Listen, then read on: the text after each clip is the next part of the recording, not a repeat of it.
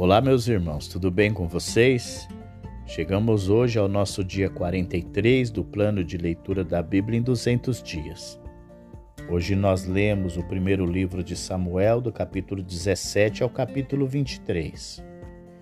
O capítulo 17 fala a respeito do desafio e a derrota de Golias.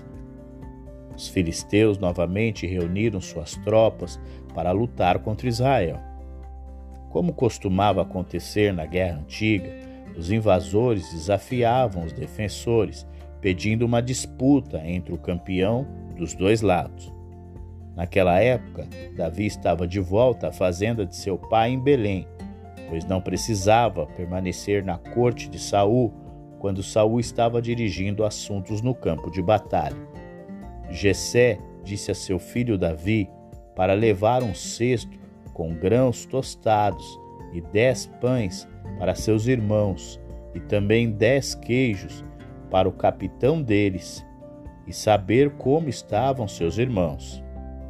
Quando Davi chegou ao acampamento do exército israelita, ele descobriu que os filisteus tinham um campeão e o seu nome era Golias, contra quem nenhum israelita ousava lutar.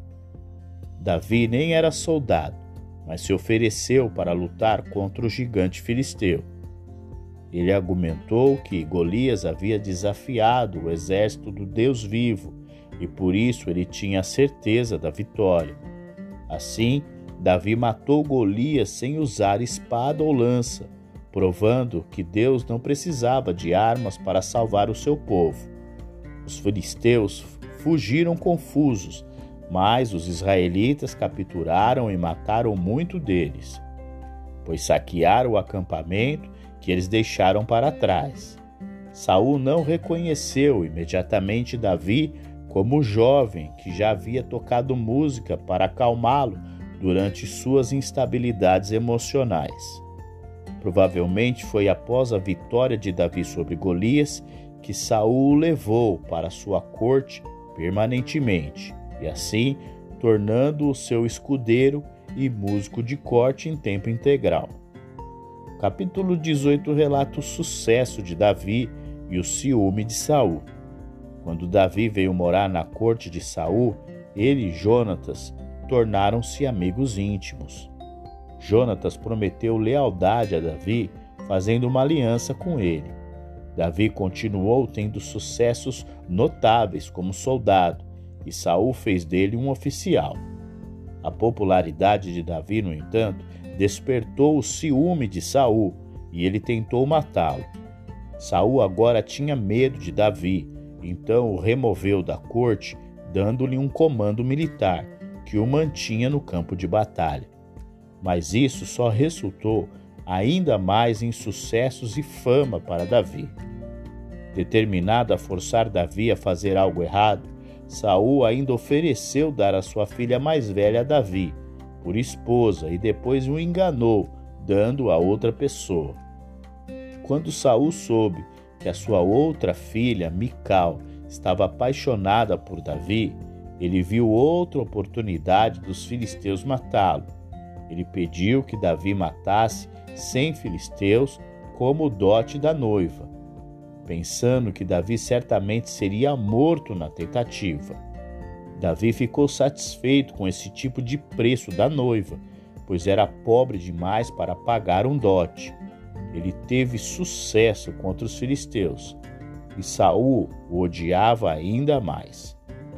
Por meio de seu casamento com Mical, Davi, tor Davi tornou-se parte da família real e cada vez mais ficou famoso em Israel capítulo 19 fala sobre a constante perseguição de Saul contra Davi. Por um tempo, Jonatas conseguiu convencer seu pai a parar de tentar matar Davi, dizendo que o rei não deveria pecar matando um servo inocente, e porque os feitos de Davi eram bons para com Saul. Então, Saul deu ouvidos à voz de Jonatas e jurou pelo Senhor que não o mataria no entanto, os sucessos militares de Davi deixaram Saul novamente com ciúmes, e ele fez mais duas tentativas de tirar a vida de Davi. primeiro no palácio, depois na sua própria casa. Desta vez, outro membro da família de Saul, Mical, ajudou a Davi escapar. Mical, sua mulher, avisou a Davi dizendo: Se não fugires para salvar a tua vida ainda esta noite, amanhã te matarão. Mical desceu Davi pela janela e ele escapou. Para enganar seu pai, ela deitou uma estátua sobre a cama, colocou uma pele de cabra na cabeceira e cobriu com uma coberta. Quando os mensageiros de Saul chegaram para buscar Davi, ela disse que ele estava na cama, doente. Saul pediu para trazer Davi com cama e tudo, para assim o matar.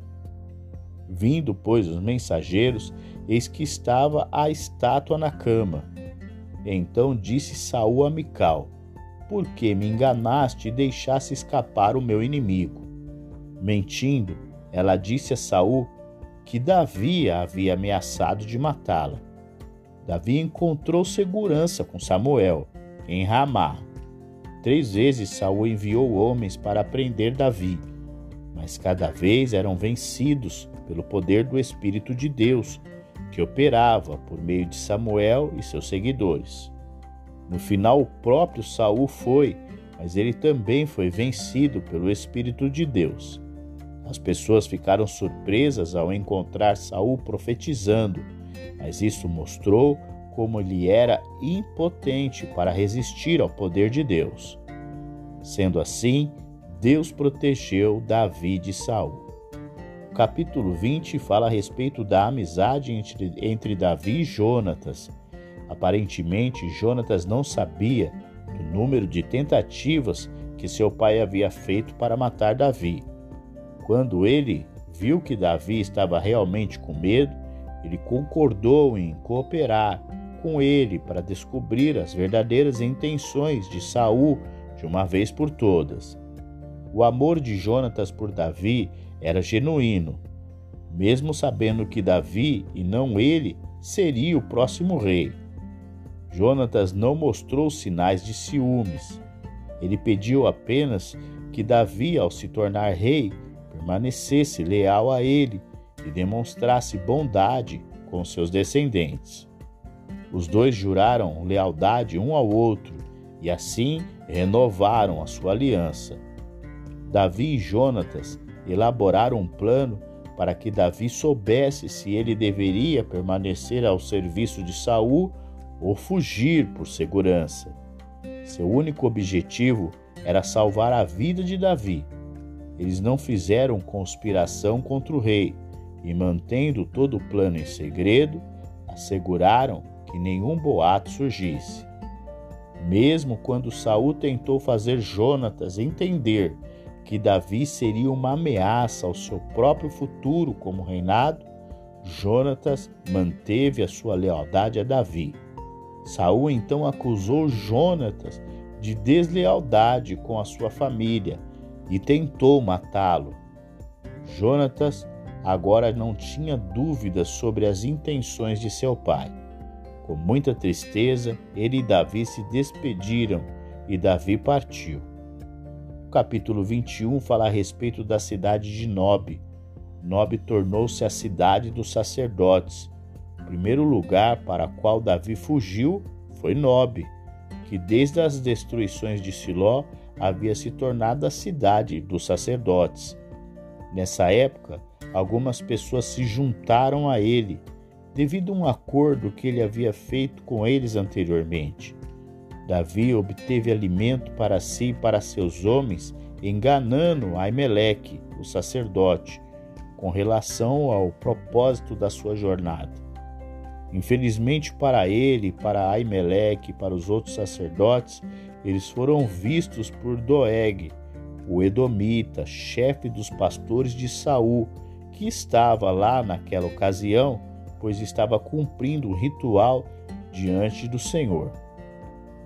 Davi levantou-se e fugiu aquele dia de diante de Saul e foi até Aquis, rei de Gate. Ele esperava que os filisteus o recebessem como um desertor do exército israelita, e assim lhe desse refúgio. Mas os filisteus ainda não tinham o conhecimento de que Saul havia rompido com Davi. Ou seja, eles sabiam apenas que Davi era aquele que tinha matado milhares de seu próprio povo filisteu. Pensando que ele poderia estar espionando em preparação para mais ataques, eles decidiram capturá-lo para matar.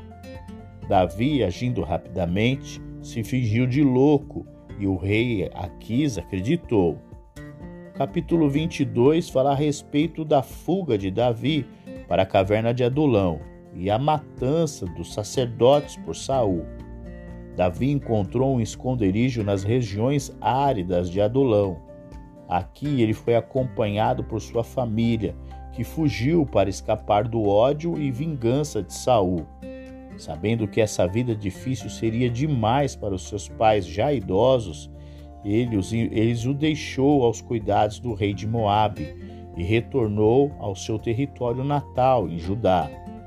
A essa altura, uma multidão de quatrocentos homens, entre eles pessoas aflitas, endividadas e descontentes, haviam se juntado a Davi, e ele logo os transformou em um forte exército.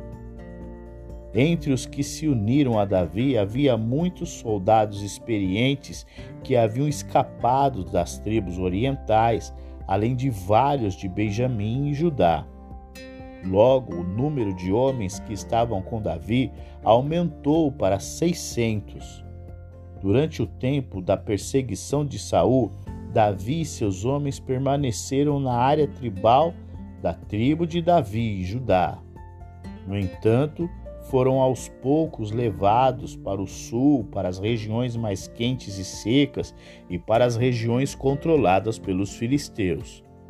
Enquanto isso, Saul estava acusando seus soldados e oficiais de serem desleais e a ele e de apoiar Davi. Saul lembrou que eles podiam esperar favores e presentes dele, porque eram da sua tribo Benjamim.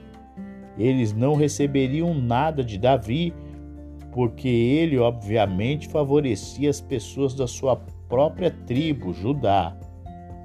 Quando Saul descobriu que Aimeleque havia ajudado a Davi, ele o acusou de deslealdade. Aimeleque explicou que Davi era leal a Saul e que ele entendeu que Davi estava realizando os negócios de Saul. Mesmo assim, Saul ficou furioso e ordenou que não apenas Aimeleque, mas todos os sacerdotes de Nob fossem mortos. Apenas Abiatar escapou e ele imediatamente se juntou a Davi. Chegamos ao nosso último capítulo de hoje, o capítulo 23, que fala a respeito do livramento que Deus deu à cidade de Keila através de Davi. Keila ficava localizada a cerca de 5 quilômetros ao sul de Adulão, perto do território filisteu. Visto que Abiatar havia trazido consigo o colete do sumo sacerdote, Davi pôde pedir e receber a orientação direta de Deus. A primeira direção de Deus foi resgatar a cidade israelita de Keila dos invasores filisteus. Assim que derrotou os filisteus, Davi se retirou de Keila, porque ele sabia que o exército de Saul, que era maior e bem mais equipado que o dele, e também sabia que não podia confiar no povo de Keila para ficar contra ele, para ficar com ele contra Saul. Davi reconhecia Saul como rei legal e não queria também lutar contra ele. E também não encorajou o povo israelita é, de Keila a lutar contra o seu rei. Davi se escondeu na região montanhosa perto de Zif Jonatas foi visitá-lo e disse para que ele não temesse, pois Saul não o encontraria. Jonatas disse também que Davi reinaria sobre Israel e ele seria o seu segundo, o que também Saul, seu pai, já sabia. Ambos ali renovaram a sua aliança perante o Senhor.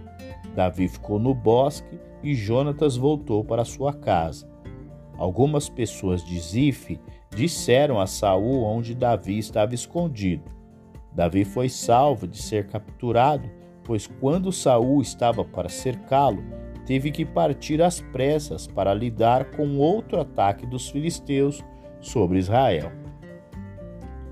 E assim, nós encerramos o nosso dia 43 do plano de leitura da Bíblia em 200 dias. Eu aguardo você para o nosso próximo episódio. Até lá!